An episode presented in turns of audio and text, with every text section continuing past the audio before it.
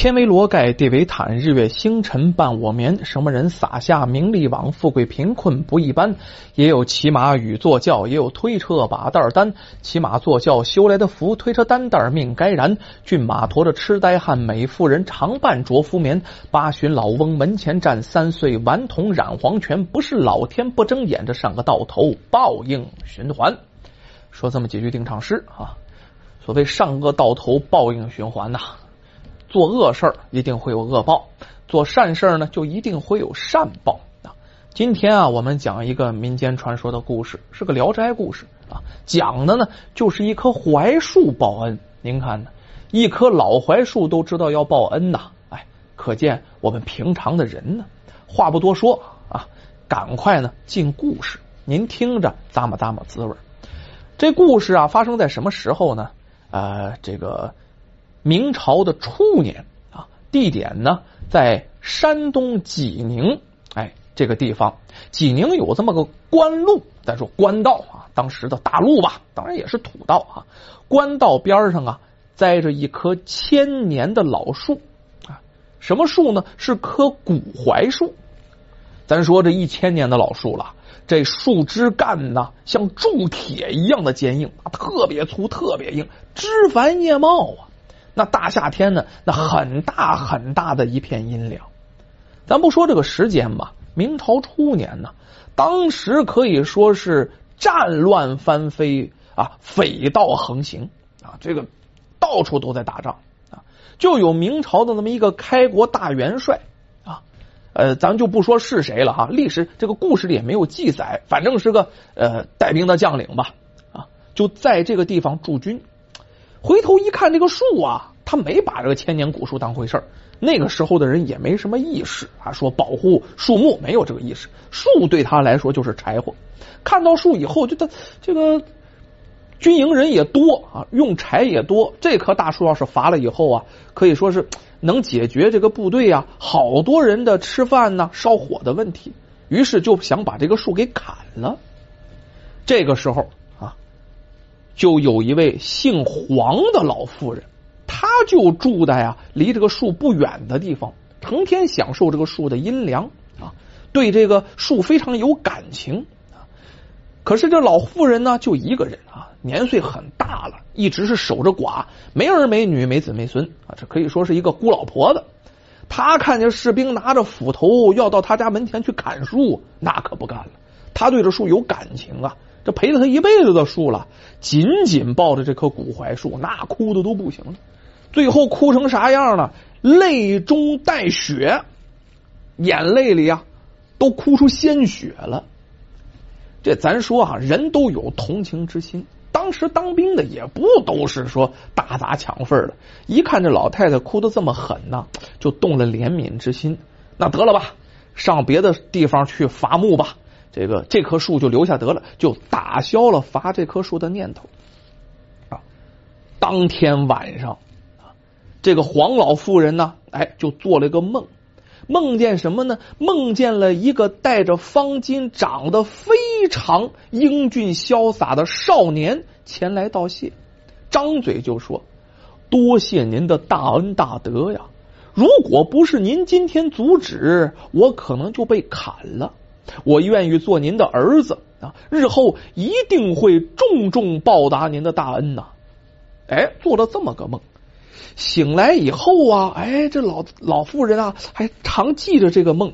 哎呀，就觉得这个跟这个老槐树就更加亲切了。没事就去摸摸这个老槐树啊，这个摸着老槐树，一边摸还一边说呀：“哎呦，这就是我的后代哟，这就是我的根呐！”哎，还说这么个话。这花开两朵，各表一枝。咱这个时候就不是在山东了。接下来我们说，在南京啊，有个姓李的药店老板啊。这个老板呢啊，岁数不是很大啊，呃，三四十岁啊。但是呢，要姑娘要的挺晚，就这么一个独生女儿啊，叫婉姑。那这婉姑长得不错啊，文采也挺好，而且呢，这个人的性情啊，各个方面节操都非常的好。啊，一等一的在当地的美人啊，平常呢穿的很朴素，也不愿带花啊，也不愿意描眉打鬓的。可是呢，越是天然的越好看，那叫美若天仙呢。可以说有异想之美。按相声的话讲，要又狗狗又丢丢啊，就这意思。姑娘呢不小了啊，店老板啊四十多岁了，这姑娘十七岁了啊，但是呢，哎还没找到如意郎君，为什么呢？眼光高啊。就这么好的姑娘求亲的可是不不少啊，但是呢，他都没看上，这李老板也没看上，所以说十七岁了还未婚配，在当时就可就不算啊早了，都算大姑娘了，早该嫁人了。当时有十四五就结婚的啊。这一天呢，忽然啊，这个来了一个操着山东口音的一秀才，那台谱长得好，特别好看，头戴方巾啊，穿着长袍，这人的风度翩翩。到了药店里介绍自己说呀，自己姓怀啊，这个随从的别人称他为怀相公啊，他非常虔诚的备了备了礼物过来拜见这药店老板啊，请求呢能在药店里啊，我能不能在这药店里行医？当时的药店啊是带这个大夫的，卖药归卖药，看病归看病。这李老板才知道啊，他不仅仅是个读书人，还是一个特别好的郎中，非常擅长医道。谈论之下呢，对这人非常赏识，于是就答应下来了。可是没想到，这个怀相公的医术啊，那是非常的高明啊！啊，即使遇上别人治不了的疑难杂症、绝症。只要他仔细研究，开了药方，碾了药，这病人呢就服下去以后，全都痊愈了，非常的厉害。如果是遇上些小病，你比如说就借选之疾，就是小包啊、小口子啊、小疮啊这样的小病，他拿手上去摸几下，那神奇了，摸几下就可以手到病除。你想啊，这样的名医在当地谁不喜欢？时间不大。在当地就颇有盛名啊，好多人就去找他看病去。在这一带哈，无论是穷的、富的、老的、少的、贵的、贱的，都得尊他一声相公，那都有尊称了，非常的尊重他，把他当成呢当地的在世华佗。看病的人也多呀，给的钱也就多，挣的钱也就多。时间不长，一年多的时间里啊，就挣了一千多两银子。的衣金呐，连连这个这个开药上的回扣都算上啊，他挣了一千多两银子。后来呀，两家谁也离不开谁了，药店也离不开他，他也离不开药店。两个人呢，哎，这个这个李老板就跟着怀公子两个人呢，在李家合作开始了，哎，又把这药店继续经营下去，俩人合股了，哎，这个意思。于是挣的钱可就更多了，那翻着倍的。啊，这钱海海的往里进呢。可是咱说这个怀相公毕竟是个男的啊，他平常生活上啊，有这个衣服破了，缝一缝，补一补啊，吃点什么呀，家里收拾收拾啊，这些事儿这一年多，将近两年，谁来操持？婉姑来操持，也就是说，这李老板啊，他那独生女儿。所以说，这个怀相公对这婉姑啊是非常非常的感激，因为人家照顾的确实不错啊。咱说这一次，李老板设酒款待这个怀相公，就跟他说呀：“您呐，这个年龄啊也不小了啊，你就二十岁了不是啊，也应该成个家了。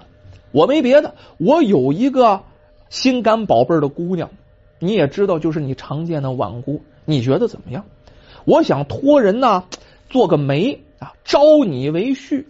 我这把老骨头啊，有你这么个贤婿，我也算是终身有靠了。”这怀相公听到这儿，赶快起身，不敢坐了呀！赶快起身，行了个大礼，接着说：“多谢您的赏识啊！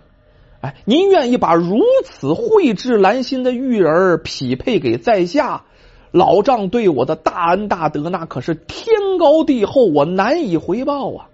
但是只可惜呀，我并不像您想象的那么好，并不是什么珠玉之辈呀。”我真害怕以后能辜负老丈对我的这一番抬举跟赏识。这俩人是什么意思？就是愿意了，一个人愿把姑娘嫁了，那个人也愿意招赘。就说我自己没那么好啊，你别把我想象那么好。旁边啊就有个举人，那举人是有功名的，是他们邻居。一听说这这俩人有这意思，那算了吧，我来保这个大媒，我做这个大宾保。于是呢，挑了一个良辰吉日，俩人就把婚礼给办了。这结婚以后，那这个怀相公在岳丈家整整住了三年。这一家子的生活呀，怎么形容的？叫和睦融洽，夫妻恩爱。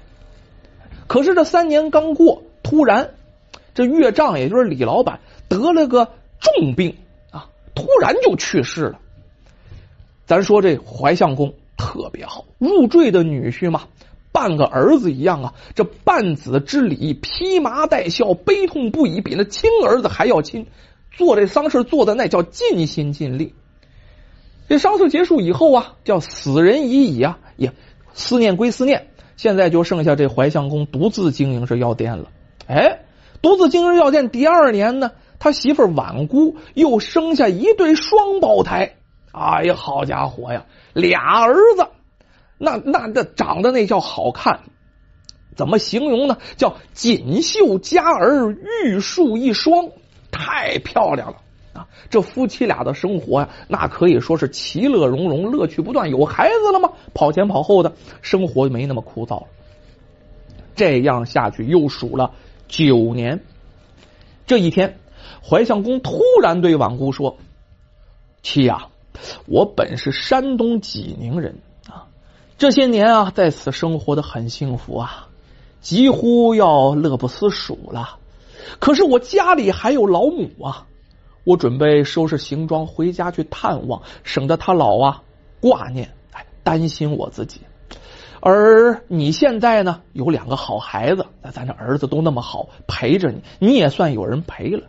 咱家里的生活还算是富裕。但是，假使我走了三年还不回来，你就别等我了，你就改嫁吧，别在家里苦苦的等我。这婉姑对相公那可以说俩人关系好，那叫依依不舍呀。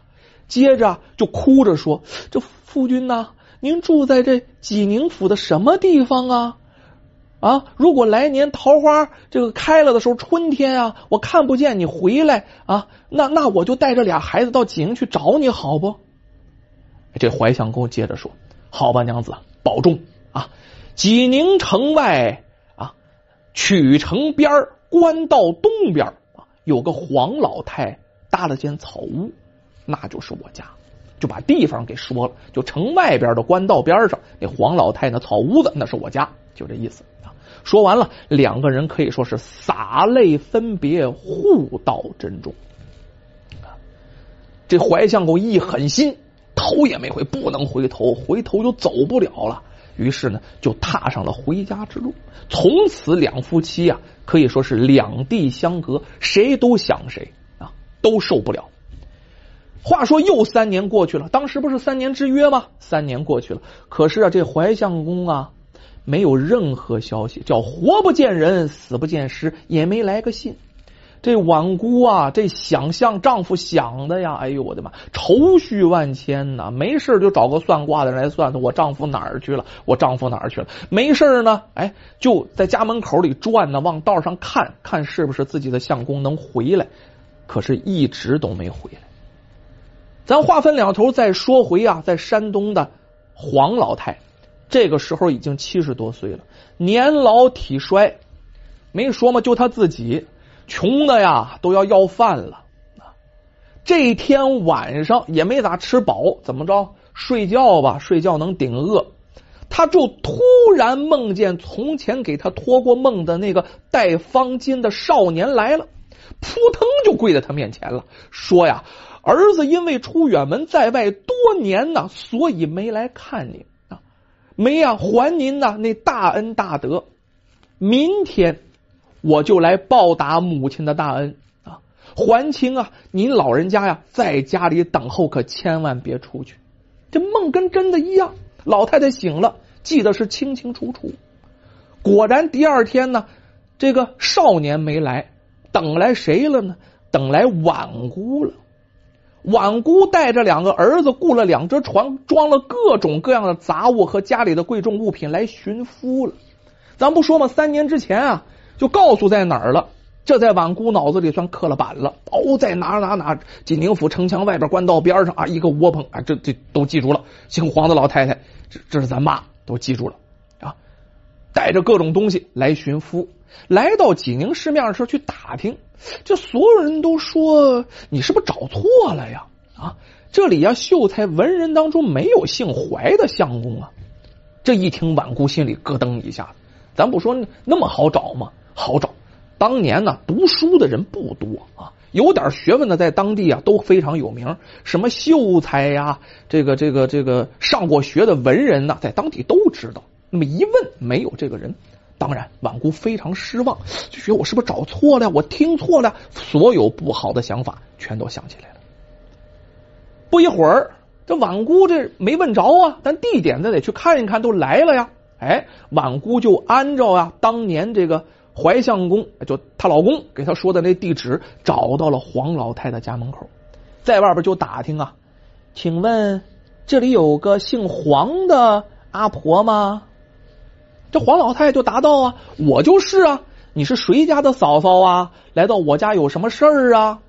这婉姑就说。我的丈夫是怀相公，三年前分别的时候啊，告诉我说他家和您相邻，还请您告诉我他住在什么地方啊。这黄老太一听就明白了一切啊，笑着指一指，说指指那槐树啊，对着那就指着大槐树说，他就是你丈夫。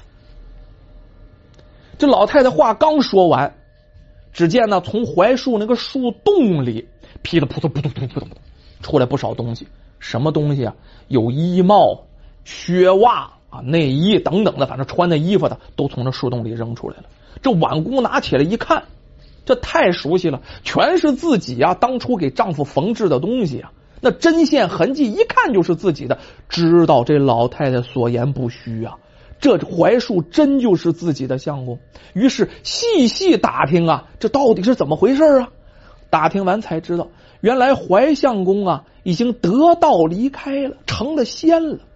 这婉姑听后啊，抱着这个槐树，这叫一个哭啊！哎呀，这眼泪叫珍珠断线一般呢，那哭的都不行了。那咱有有两个人好比吧，两个能哭的女人啊，当年的娥皇、女英，这都是能哭的啊。那这这婉姑哭的比他们还厉害。这黄老太太啊，再看不忍心，心里也受不了，自己也想这棵这个这个槐树。啊，心里受不了，又将托梦的事儿前后两个梦全都告诉这个婉姑。哎，这婉姑听完这故事，马上就不哭了啊，重新呢规整衣服，扑腾就跪下了，重新是大礼参拜。接着说：“阿婆呀，你既然是我丈夫的母亲，那就是我的婆母啊啊！从今以后，我愿照顾您是一生一世。”说完这个，点手把两个儿子。马上叫他近前，赶快拜见祖母。随即又从囊中，咱不说来两条船吗？从哎后面的行李里面拿出万两白银，就在这个槐树边上，那购置了一套啊气派磅礴的房舍，还没有有旧的翻新啊，没有旧的那盖新的。里三层外三层，好几道大院子呢，就把这黄老太太就是奉为自己的祖母啊，那捧的都不行了，成天孝顺的也不行了。两年以后，这事儿过了两年，那咱们说这家过得不错。这个黄老太太这两年算是得了乙了啊，这一辈子没享受过这么好的待遇。两年以后呢，有一个客商从长安呢捎来一个大竹箱子。说这是怀相公在那儿啊，医术特别高超啊，是当地特别有名的名医，救了那不知道多少人了。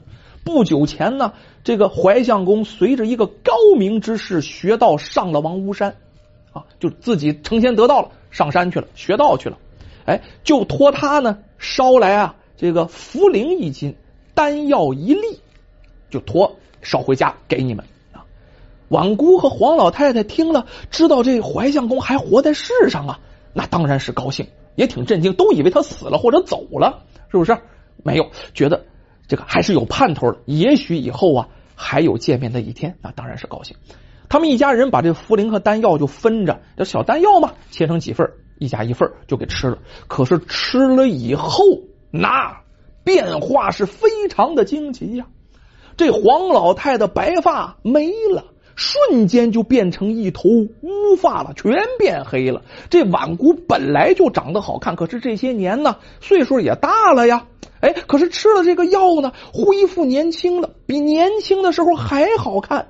俩儿子吃了这药了不得，那读书比旁人那聪明太多了。原来就够聪明的了，现在就更聪明了，学什么会什么，看什么就懂什么，过目不忘啊。咱说说后来黄老太太。活到多少岁啊？活到一百零二岁才去世。生前呢，他还看见两个孙子高中了进士，做了大官，光宗耀祖。